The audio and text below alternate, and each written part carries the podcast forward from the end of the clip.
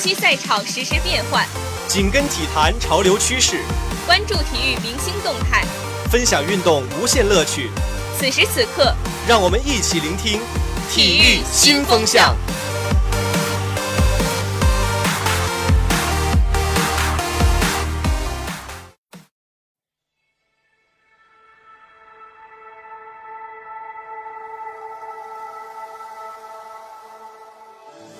各位听众朋友，好久不见！大家回到东财也有两周的时间了，不知道有没有想我呀？虽然我并不需要军训，但每天看到大晴天的大太阳，我总能想起自己暑假为了实习天天奔波的日子。说到这里，一首《种太阳》送给正在军训的各位。别开玩笑了，合理。我们还是换成阴天快乐，安慰一下学弟学妹们吧。不多聊，让我们一起回顾一下这周的体坛热点资讯。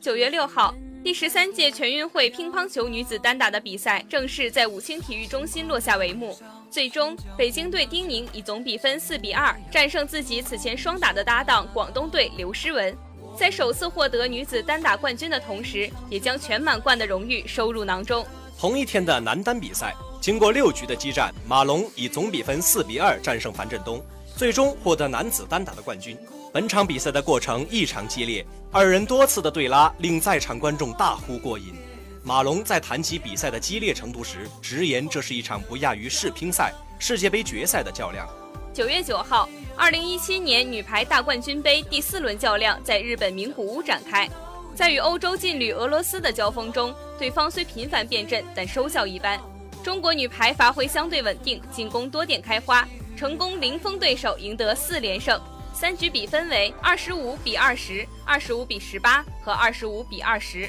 九月十号，二零一七年美国网球公开赛结束了女单决赛的较量，在一场美国德比中，斯蒂文斯发挥稳定，以六比三、六比零横扫了失误居高不下的凯斯，生涯首夺大满贯冠军。九月十号，二零一七至一八赛季西甲第三轮。一场焦点战在诺坎普球场展开争夺，巴塞罗那主场五比零大胜西班牙人，梅西上演帽子戏法，皮克锦上添花，登贝莱首秀助攻苏亚雷斯破门。上个学期的体育男神季为大家介绍了许多体育男神，在这个巾帼不让须眉的年代，今天想带大家了解一下全运会拿下全满贯的乒坛女神丁宁。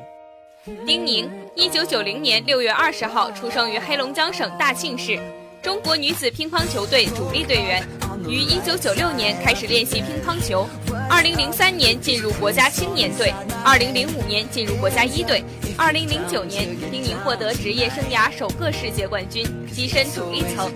2011年5月，丁宁获得鹿特丹世乒赛女单冠军，国乒历史上第十三位及盖斯特杯得主。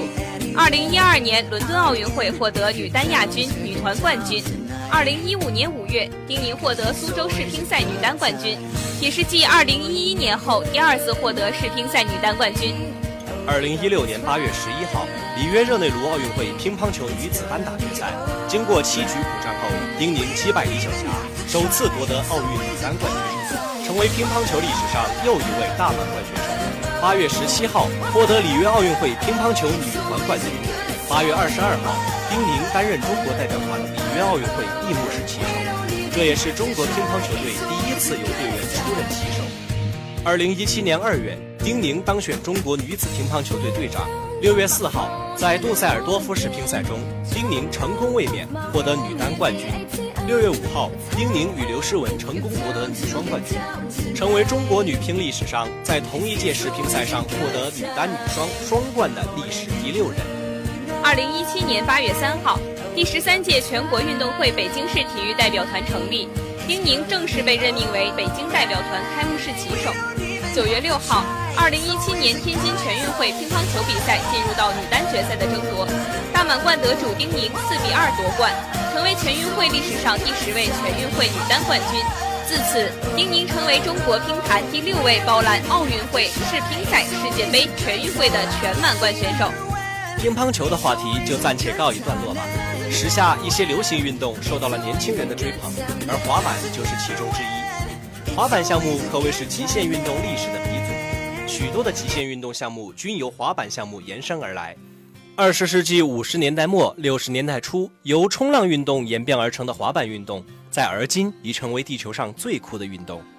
滑板运动是冲浪运动在陆地上的延伸，前者受地理和气候条件的限制，而后者则有更大的自由度。阳光明媚的南加州海滩社区的居民们制作出了世界上第一块滑板，在今天看来，那是相当古朴的一项发明。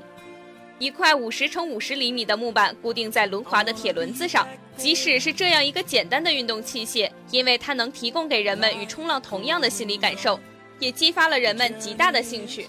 随着滑板运动的发展，滑板的技术也开始慢慢发展起来。盖范特发明了臀跳，使滑板界更注重高技术的表演，产生了诸多如霍克和卡巴拉戈等明星。由滑板商和著名公司组织的巡回品牌推广活动，给商家带来了巨大的利益。这已经成为工业市场学的常用手法。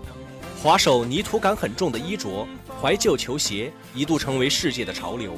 而相关音乐也达到了鼎盛。其语言、技巧、服饰和音乐构成了独具特色的滑板文化。在美国，滑板运动的发烧友多达四百五十万。由于滑板运动太过惊险刺激，在上世纪六十年代，滑板运动受到政府严令禁止，曾一度沦为地下项目。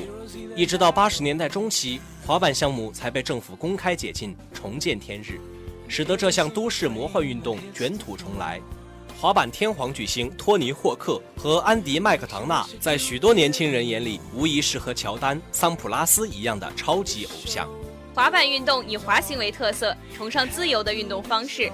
体验与创造超重力的感受，给滑者带来成功和创造的喜悦。滑板运动不同于传统运动项目，不拘泥于固定的模式，需要滑手自由发挥想象力，在运动过程中创造，以创造力来运动，强调身心的自由，推崇与自然互相融合的运动理念。滑板运动富有超越身心极限的自我挑战性、观赏极限性、高科技渗透性。据我了解，学校里好像也有一些热爱滑板运动的同学，希望有机会能采访一下无比帅气的他们。年轻人需要新鲜，需要刺激，但也提醒大家一定要注意安全。今天的节目到这里就要结束了，我是主播段和礼，我是主播袁明阳，感谢导播王依然、张小迪，感谢采编王思琪。下期体育新风向与您不见不散。